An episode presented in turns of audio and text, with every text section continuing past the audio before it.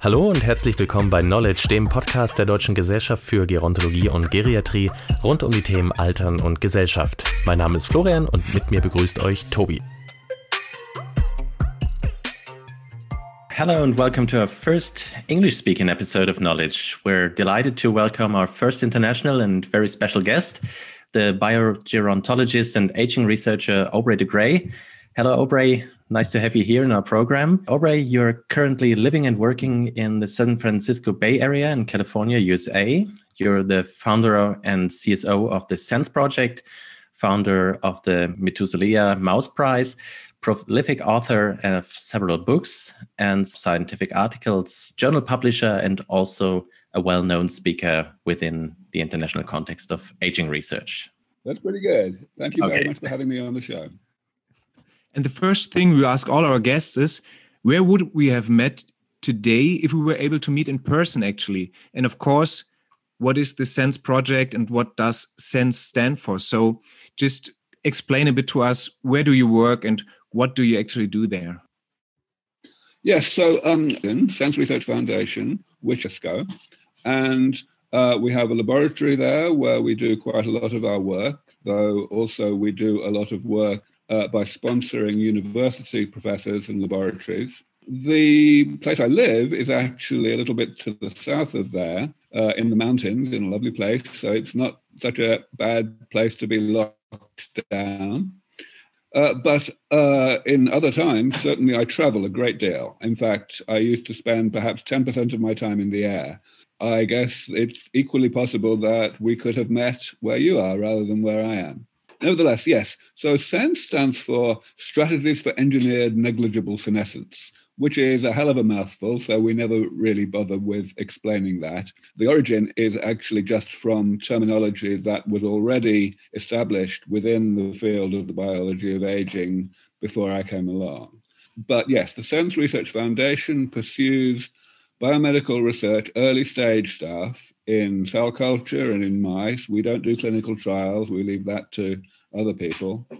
And our work is focused specifically on repairing the types of damage that the body does to itself throughout life that eventually makes us sick.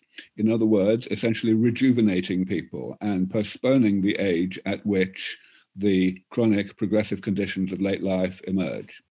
We, as a gerontology podcast, deal by nature with uh, the topic of age and aging. And um, so maybe you can explain to us and to our listeners what this process of or the process that we call aging uh, is for you or how you interpret it. Right yes. And actually you know i think it's really quite embarrassing for the field that different gerontologists have different definitions of aging you know i mean aging has been the number one preoccupation for humanity since the beginning of civilization and yet here we are with everybody not just non-scientists or non-gerontologists but actual gerontologists giving different definitions. It's crazy. So, yes, I think it would be very valuable if we could all agree on a definition. I have a definition that I've been using for 20 years, and nobody seems to disagree with it. So, my definition is this that aging is the combination of two processes a process that goes on throughout life, literally starting before we're born, and a process that only kicks off late in life. So, the first of those, a lifelong process, is simply the creation of damage as side effects of our normal metabolism. So, of course, the network of processes that keeps us alive from one day to the next is really, really complex and it generates changes to the molecular and cellular structure and composition of the body. And those changes accumulate over time. And the reason that it's appropriate to use the word damage to describe those changes is simply because of the other process, the late life one the body is set up to tolerate a certain amount of that damage without any significant deterioration of function, of mental or physical function. But only a certain amount. So eventually, that amount of damage, that threshold is exceeded, And at that point, the late life process kicks off, the emergence of the chronic progressive conditions of late life. And those conditions, of course, get worse and worse, and eventually they kill us. So that's what aging is. It's a, it's a combination of those two processes. And I think it's really important to emphasize that both of those processes should be incorporated within the definition of aging. Because if you don't, you end up oversimplifying the approaches that we might take to doing something about aging. In other words, to separating metabolism from pathology so that we can carry on being alive without eventually getting sick. You wrote a book called Ending Aging, which is um, quite a quite a thing to state actually. Why would you want to do that and what is so bad about aging? So, of course, nobody would ask the question, what is so bad about aging, if they had a clear definition of what aging is. Nobody says, what's so bad about Alzheimer's disease or what's so bad about cancer. And part of the problem with not having a good, clear, it allows people to partition the aspects of aging into two sets, which should not be partitioned at all. Um, one set is the so-called diseases of aging, like Alzheimer's, and the other set is this thing called aging itself, which consists of these rather less well-defined things like frailty. Now, of course, both of these things are aspects of diminished function in one way or another, mental or physical or both. But somehow people like to say that one set is called diseases and the other set isn't. And that kind of gets people into the habit of thinking, first of all, that the parts that we do call diseases can be cured, like an infection, you know, can be eliminated from the body. And secondly, that the the other ones that come under the heading of aging itself are so different from diseases that you know they they're kind of off limits to medicine in general, and so we shouldn't even be thinking about trying to actually do anything about those. It's completely crazy because biologically, there's absolutely no distinction between these two subsets of um, what goes wrong late in life. They are, oh, the difference is only semantic, that one set is the aspect of aging that we've chosen to give disease like names to. And once we realize that, everything becomes a great deal clearer. First of all, you certainly wouldn't have asked the question you just asked because nobody says, you know, what's the point of doing anything about Alzheimer's? Clearly, ill health is ill health, and nobody wants to be sick. Nobody wants anybody else to be sick, except maybe their mother-in-law. So, um, basically, basically, you know, it, the question goes away. Since we are not yet able to to end aging, um, how can we uh, prolongate it? So, if I'm not mistaken, you described uh, over the last years seven key features that can be actually or that can actually enable the the prolongation of um, of a healthy life. Would you would you mind to um, explain a little bit about these uh, seven key features? Actually, I think perhaps before describing those seven, I should give a little bit of background of how I got there, uh, uh how I realized that this was the way to go. So as I mentioned in my definition of aging, the goal of intervening in aging medically is to separate our metabolism from the pathologies of late life, to allow the metabolism to carry on happening, which means being alive, um, without the eventual emergence of these pathologies. And there is this intermediate that I've described, this thing called damage. So you have a process where metabolism creates damage and another process where damage creates pathology. So that immediately um, identifies two choices that we have for how we might separate metabolism from pathology. Either we could separate metabolism from damage, or we could separate damage from pathology. Now, if you think about it, the um, the overwhelming majority of what we try to do today clinically to keep people healthy late in life is that second approach, trying to separate damage from pathology we essentially ignore the fact that damage happens and it eventually causes pathology, and we just try to cure the pathologies directly.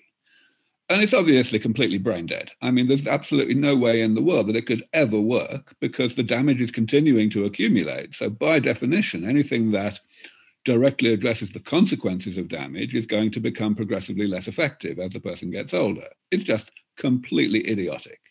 So, of course, we have to ask why would we be so unable to see that? Why would we continue banging away at this completely useless approach? And Of course, one answer might be, well, there's no alternative. But I just explained that there, of course, is another alternative. You could separate metabolism from damage. And of course, I'm not the first person to realize that. Really, the whole field of gerontology emerged more than a century ago because a few people started to realize that we needed to be more preventative about aging. And the inspiration, of course, was the living world, the fact that we see such a huge amount of variation between different species in terms of the rate at which their metabolism generates damage.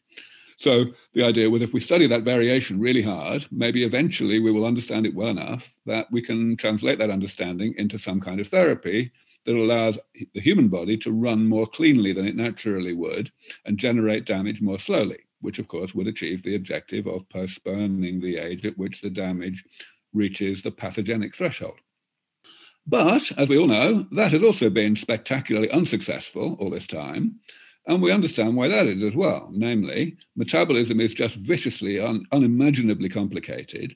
And the creation of damage is just inextricably intertwined with the necessary functions of metabolism, the things that metabolism does to actually keep us alive. So you just can't unpick it. You can't separate them from each other which is all rather miserable. But of course, the thing I introduced 20 years ago now was the fact that there is a third way to separate metabolism from pathology. You can leave the two component processes alone and not touch them, which means you don't even have to understand them particularly well. And you can separate the processes from each other instead of separating the things. What you do is you go in and you periodically repair damage, uh, eliminate damage from the body, and that constitutes rejuvenation it actually makes the body biologically younger than it was before, so that there will be, it'll take longer to get to the point where pathologies begin. As you can see, the idea here is that you don't need to slow down the rate at which damage is generated. You can just repair the damage afterwards. And this has huge advantages, not only in terms of sidestepping uh, ignorance about these processes, but also in terms of being useful for people who are already old and who you know who already have most or all of the damage that they would need to have in order to get sick. Um, okay, so then the question is, what is this damage? How can we address it? How can we describe it first of all in a manner that allows us to develop ways to repair it? And as you rightly say, 20 years ago, I came up with this classification. There are, of course, the human body is just insanely complicated. So there are masses and masses of different types of damage but I was able to describe them all in a very manageable classification of just seven categories of damage. And here I need to explain why that's so important. Because you know you could put you know a thousand things into seven boxes in a lot of different ways. What's the point, right?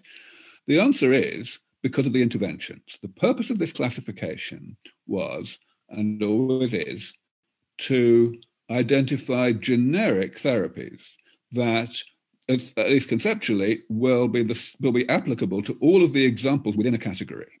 So even though there are a thousand different types of damage, there are only seven different generic approaches to repairing that damage, and that's what the classification was based on.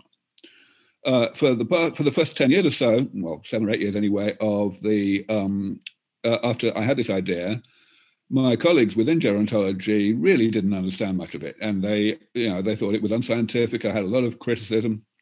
Uh, but it all worked out uh, because eventually people understood it well enough to say that it made sense. And in the past 10 years, it's been the exact opposite. There have been a number of uh, very high profile restatements of the same idea.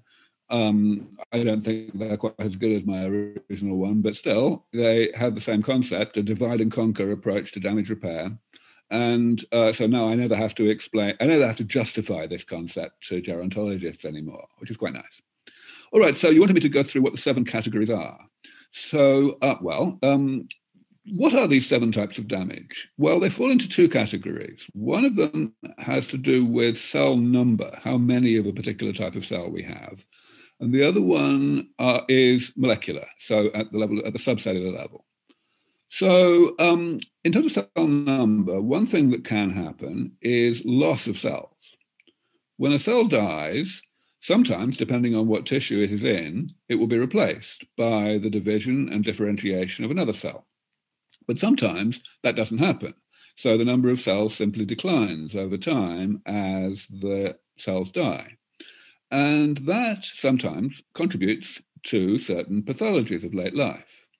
For example, in Parkinson's disease, of course, we have these particular types of neuron, dopaminergic neurons, which are located in the substantia nigra and which have a much faster rate of cell death than other neurons in the brain, uh, largely because of what they do. They just use a lot of energy and so on.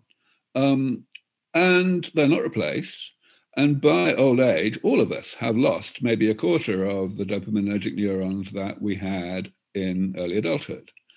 But that's okay. There's enough margin of error in the system, so everything still works.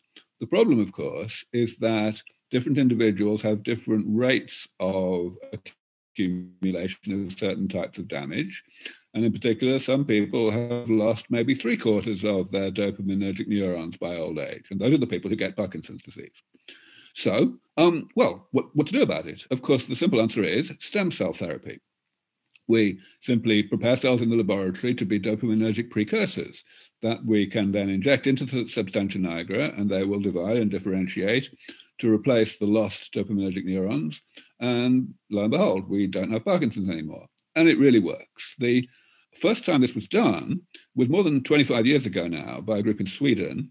And back then, we didn't know anything about how to manipulate stem cells in the laboratory. So they had to cheat and extract cells from roughly the right area of the brain of aborted fetuses. And so there was just really, it was pure luck whether they got dopaminergic precursors or not. But occasionally they did. And the people who were, were lucky enough to get the, the right kind of stem cell had a massive recovery. Um, so there was actually the group published a little retrospective review paper a couple of years ago on the 25th anniversary of the treatment of the first responder. And it, well, one's got to look at the paper really, but it was an extraordinary report. Like after a couple of years, the person was able to be taken off L-DOPA, the standard of care for Parkinson's. And for another decade or more, there was no Parkinsonian symptoms whatsoever. You know, it was as good, as close to a cure as you can get. But because of the luck involved, it only worked very occasionally. Most of the patients did not respond at all. Now, however, you know, we've got IPS and all these other cool things. And um, so, of course, it, we can try again, much more, hopefully, much more optimistically. And sure enough, that's happening. There's a clinical trial going on in Japan right now. There's a couple of other ones starting up very soon. So it's all good. But here, it really, this is, this is a great example of how the classification is useful. Of course, there are plenty of other tissues in the body that don't have uh, cell turnover, the heart, for example. Uh, and in the heart, you have pacemaker cells, which we also lose most of during life. And eventually, if you are lucky enough to live long enough and kills you, chances are your heart will stop because the brain can no longer tell it to beat because of pacemaker cell depletion. Um, so there, you know, the natural approach would also be stem cell treatment. And of course, it would be not quite the same stem cell treatment. Different, different precursor cells are needed and so on. But that's okay because even though different stem cell treatments have their own specific, specific features, nevertheless, all stem cell treatments have a great deal in common as well.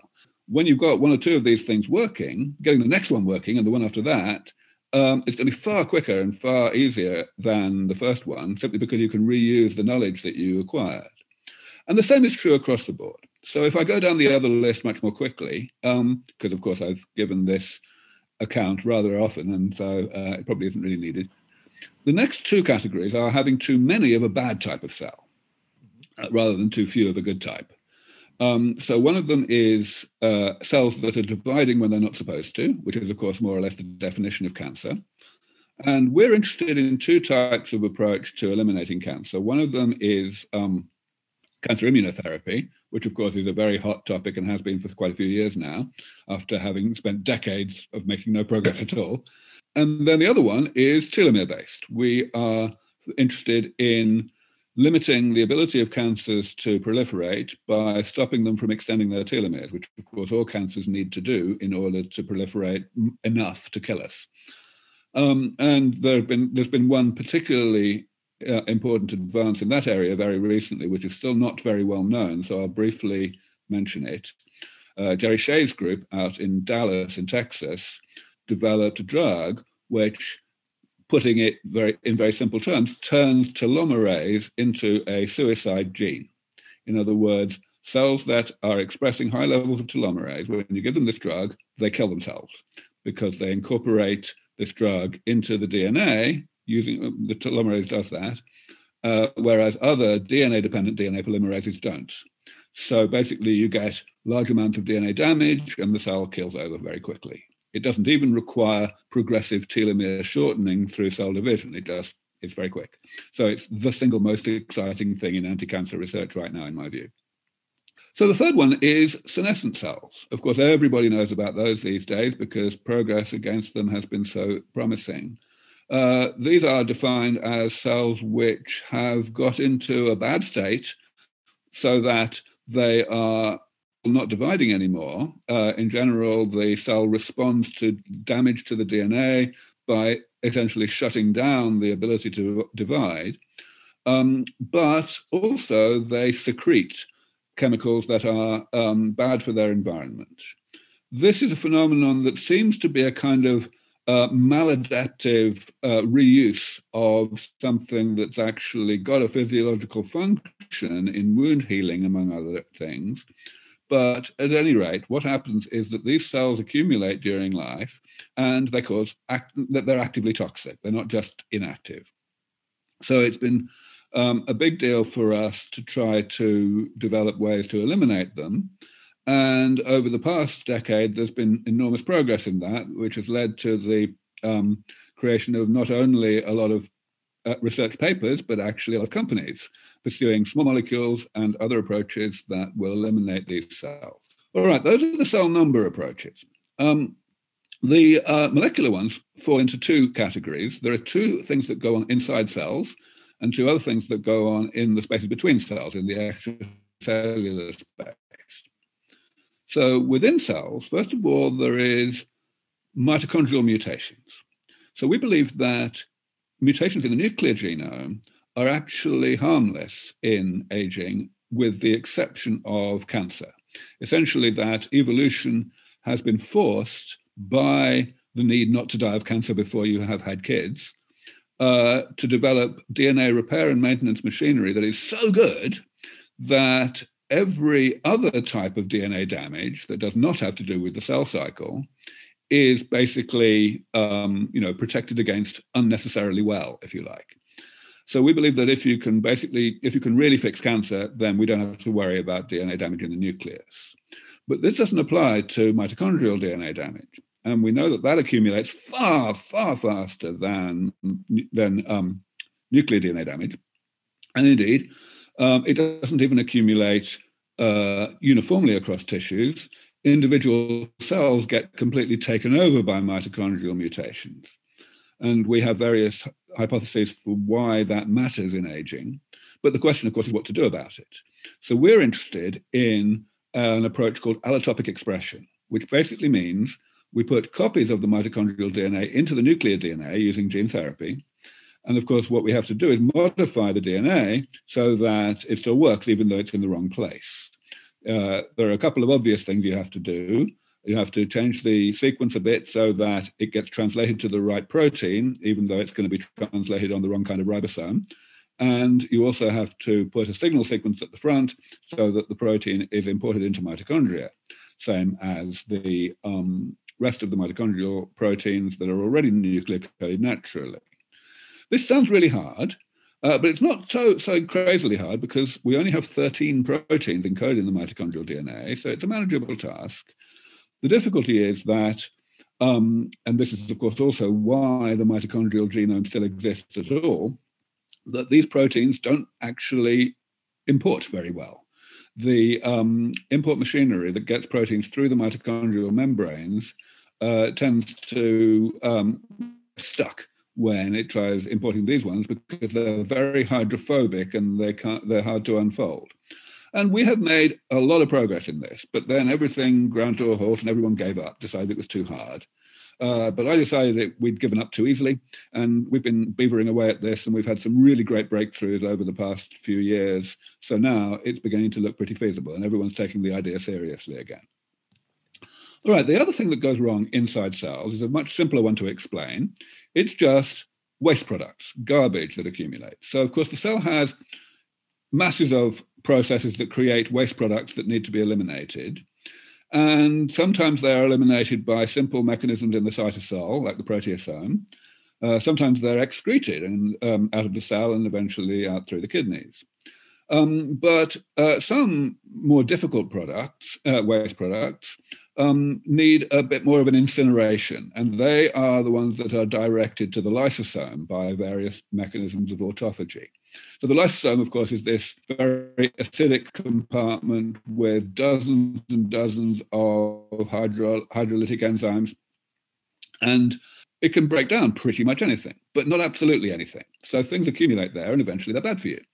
Our focus over the past uh, couple of, um, well, past 10 or 15 years now, I guess, has been on two particular examples of this, namely the oxidized cholesterol that accumulates in macrophages in the artery wall and leads to atherosclerosis, and the derivatives of vitamin A that accumulate in the retinal pigmented epithelial cells at the back of the eye and lead to macular degeneration. So, in both cases, because the molecular nature of these waste products is very clearly known and well defined, what we've done environmental decontamination, believe it or not. We have tried to identify enzymes from nature, from bacteria especially, that are capable of breaking down these things, even though we human beings do not have such enzymes encoded in our genome. Once we find these things, of course, we have to somehow humanize the enzyme, but we can incorporate it, either the gene for the enzyme or maybe actually supplying the enzyme itself, so as to break down these things that normally would accumulate. And we have done pretty well with that. In both cases, the uh, work that we've done has actually led to the creation of startup companies that are pursuing this and are close to clinical trials. Um, the excretion option is another one that we have also been pursuing in the case of oxidized cholesterol. Another spin out company from SENS Research Foundation is pursuing that. Right now, we're moving on to the more challenging areas where, in particular, we want to get rid of the aggregates that accumulate in the brain in neurodegenerative conditions like Alzheimer's. Um, there, the problem is that these, these, these aggregates proteinaceous are mainly made of protein, which means that they are molecularly very similar to things that we don't want to break down. So we are uh, beginning to pursue approaches that have the right level of specificity to be able to do that. But that's at a very early stage right now. Okay, so that's another thing that we do. Then we've got two types of damage left out of my seven, and those are extracellular. So the first one is garbage again, waste products. And here we don't really do very much, simply because other people have done awfully well already. So it's well known that there have been um, there's been work going on for 20 odd years now trying to get rid of amyloid beta at senile plaques in the brain of Alzheimer's patients on the basis that a lot of people think that these are really fundamental to Alzheimer's, even though that's actually quite a controversial idea. And we can do it. Uh, various companies have developed antibody treatments that induce macrophages to break down the um, aggregated fibrillar amyloid beta in the extracellular space of the brain. And they work. They've been all the way through phase three clinical trials.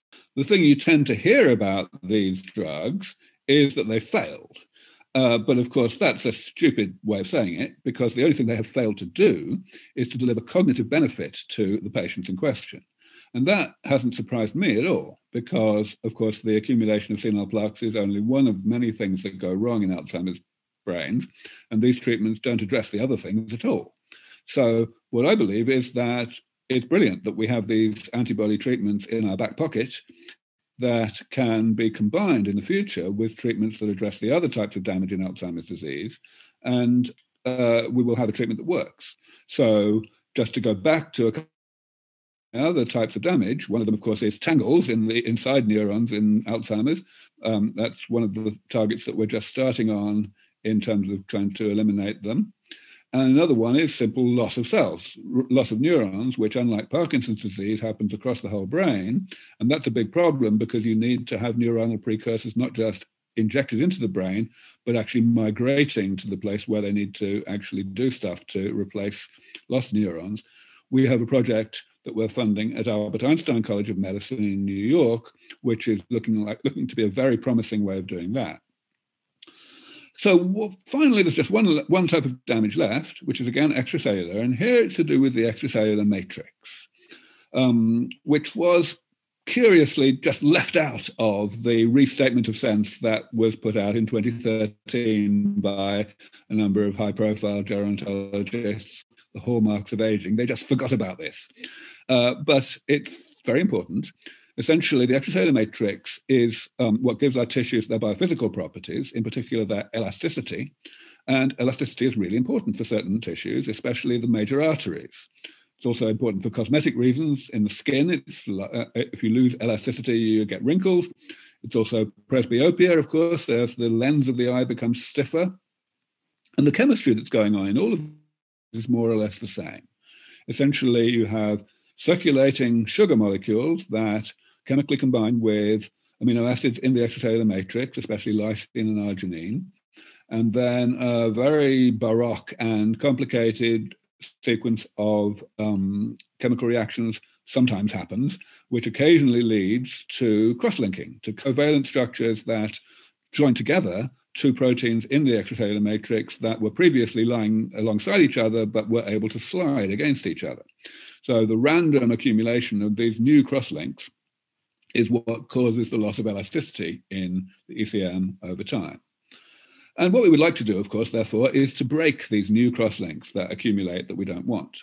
And the good news is that the chemical structures of these crosslinks are really weird. They are completely different from anything that the body lays down on purpose.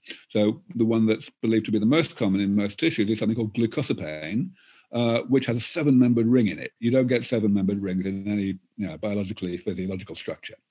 So, um, yeah, so that's great. You'd think you'd be able to develop small molecules that would be sufficiently selective against these things. Turns out to be harder than that, um, and because these things are quite thermodynamically stable. But progress has now been made, and indeed, another project that we funded for a long time at Yale University in Connecticut um, has progressed sufficiently that they also have been able to spin out as a startup company, which is being funded by uh, friends of ours. So again, you know, progress is good, and that's it. Well, thanks a lot for these uh, insights. So, granted that all of your ideas and suggestions and techniques uh, work out um, for a long and healthy life, and uh, a long and healthy life could be implemented on a global scale. So, um, can you explain to us what would the world maybe look like in this case? People love to ask, "What will the world look like when we don't?" Do they do? and I really don't think it's a useful question to think too deeply about. It makes sense to think about it in fundamental, which is what we're talking about, right? Because even in the world of COVID, we have a world in which almost everybody is sick because of aging, right? Uh, hardly you know, the vast majority, certainly in the industrialized world, of sickness and of medical care goes on the health problems of late life. And they just won't be there anymore. So we can obviously think of a lot of consequences of that, greater productivity because we're not having to be, we're not being sick or we're not having to look after other people who are sick. You know, there's loads of things. But I honestly believe that I'm a kind of a first things first kind of guy. I believe that the first thing we should focus on is simply getting there. And then there's so many things we don't know, other technologies that will come along in the meantime that will affect the ways in which we restructure society. For example, people worry about overpopulation. They say, oh dear, where will we put all the people if nobody's dying anymore? Um, and of course, it won't be that nobody's dying, but the death rate will, we hope, be considerably lower. But the thing is, though, overpopulation is not a problem of having enough space, it's a problem of pollution. Uh, you know, the reason we have climate change right now is not because there are lots of people, but because we're burning a lot of fossil fuels. And of course, we already know that renewable energy from solar and wind energy has already reached a parity with, uh, in terms of price to, a cost to produce uh, with fossil fuels, and it's continuing to get cheaper. So this problem has basically gone away. And it's not the only one. We have artificial meat coming that's going to be cheaper and tastier than real meat, and it and it'll save all of the fossil fuel or the um, greenhouse gas production that comes from agriculture.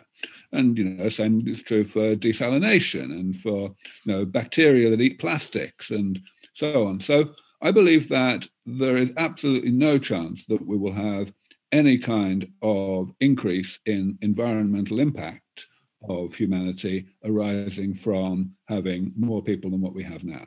Just an example. If we follow this train of thoughts of a world where we actually are already at that point where we can prolongate life for for decades, so to say, as uh, social gerontologists uh, that uh, Flo and I are, we um, consider the late life as a lifespan for itself with its own um, resources, chances, and of course limitations that you named already. Traditionally, in this in this field of social gerontology, we consider or we, we think that aging has um, a kind of worth and sense to it in itself because there's um, a certain step of growing as a person. Let's put it like like that. What are your thoughts on that? And wouldn't we strip people away from that if we could keep them young and healthy, so to say? Yeah, I spend, I have a lot of trouble with you guys, uh, you social gerontologists, because, you know, I've had to deal all this time with people from the social gerontology world trying to claim that we should not treat aging as a medical problem because it somehow undermines the dignity of the elderly. And indeed, I think that that concept is even more entrenched in Asia in Asian cultures, where, of course, they have a very well deserved reputation for having great respect for the elderly.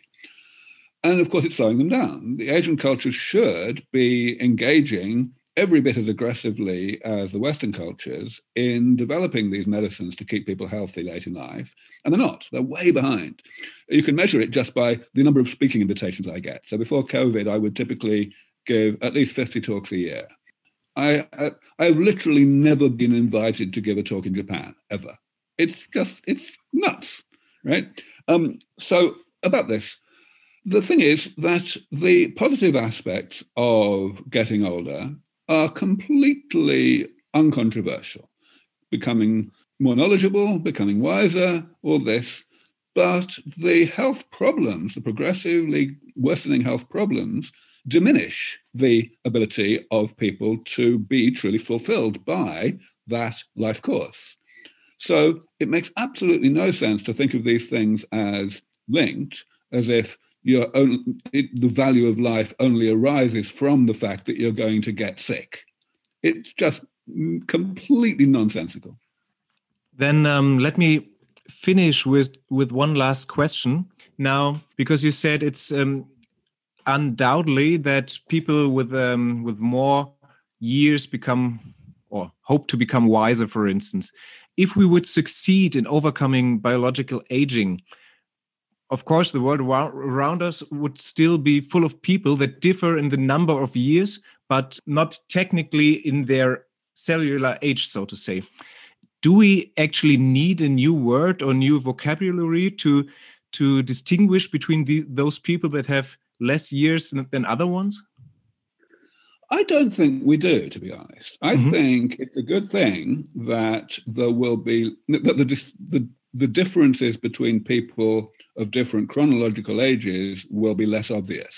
Mm-hmm. I think that it will help to make the world more um, cohesive and to reduce the um, the generation gap, as it's sometimes called. You know, I think if you can actually keep up with your granddaughter on the dance floor, then you may be a little more interested in, you know, listening to the music that they listen to and um, having a bit more of an intersection of cultures. So I think that also is part of the uh, process of getting the most out of having lived a long time is that you have the chance to diversify what you know and what you understand and what you like. Well, uh, thank you, really, Aubrey, for sharing your time and your uh, very, very interesting ideas and very controversial ideas, as you um, explained. So uh, we, as less, social... less, less, controversial than they used to be. Maybe so. In controversial uh, in in comparison to what we do all day maybe in in that comparison it was very great uh, to have you here and thank you even for um, making this happen within two days three days so that went very quick yeah we uh, i'm sure we still have lots of questions and maybe we have the opportunity to come back on them another time yeah. once again was a pleasure and uh, i hope we will see again and uh, it was really a pleasure to have you to have you here in our program. Thank you. Likewise. Thank you again for having me on the show. Bye bye. bye bye. Mehr Informationen zum Podcast und unseren Themen finden sich in den Shownotes sowie unter dggg-online.de oder knowledge.de. Natürlich freuen wir uns auch über ein Abo. Fragen und Anregungen erreichen uns unter info at knowledge.de. Wir sagen vielen Dank fürs Zuhören und bis zum nächsten Mal.